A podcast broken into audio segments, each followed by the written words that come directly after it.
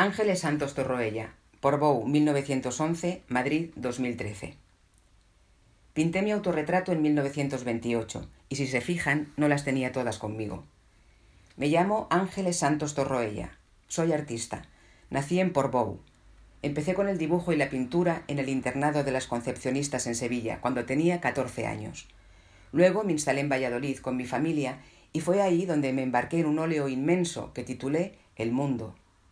Partí de unos versos de Juan Ramón Jiménez que decían Vagos ángeles malvas apagan las verdes estrellas. Una cinta tranquila de suaves violetas abrazaba amorosa a la pálida tierra. Y dejé volar la imaginación, y me salió un cuadro surrealista, a mí, que vivía en provincias y que no sabía gran cosa de las vanguardias.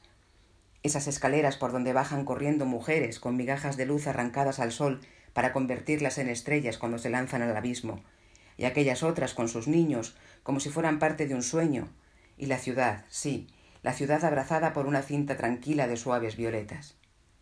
Si les digo que se fijen en el autorretrato, es porque fue esa muchacha, esa joven, esa niña, la que pintó aquello. Mi rostro tiene la fijeza de alguien a la que han pillado asombrada.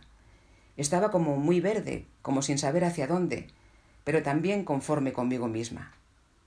Debía haber pintado a una chica extravagante por imaginar ese mundo mágico, pero me pinté tan sencilla y corriente como he sido siempre. Y eso que mis padres terminaron ingresándome en un psiquiátrico por habitar tan dentro de la pintura. El cuadro tuvo más suerte. Lo vieron en Madrid, en el Salón de Otoño de 1929, gentes como Gómez de la Serna, Lorca, Jorge Guillén o el propio Juan Ramón, que me escribieron y fueron a conocerme a Valladolid. Y esa criatura perdida estalló.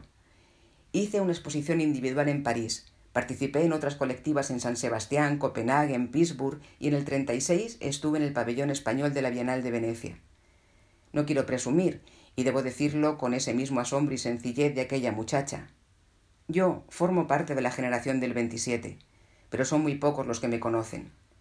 Las mujeres estábamos como apartadas hacia un mundo cerrado, como pinté en la tertulia. En 1933 me instalé en Barcelona. Me casé con otro artista, Eugenio Grau. Tuve un hijo.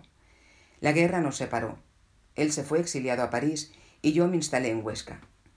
Tuvieron que pasar muchos años hasta que nos reconciliáramos, pero esa ya es otra historia.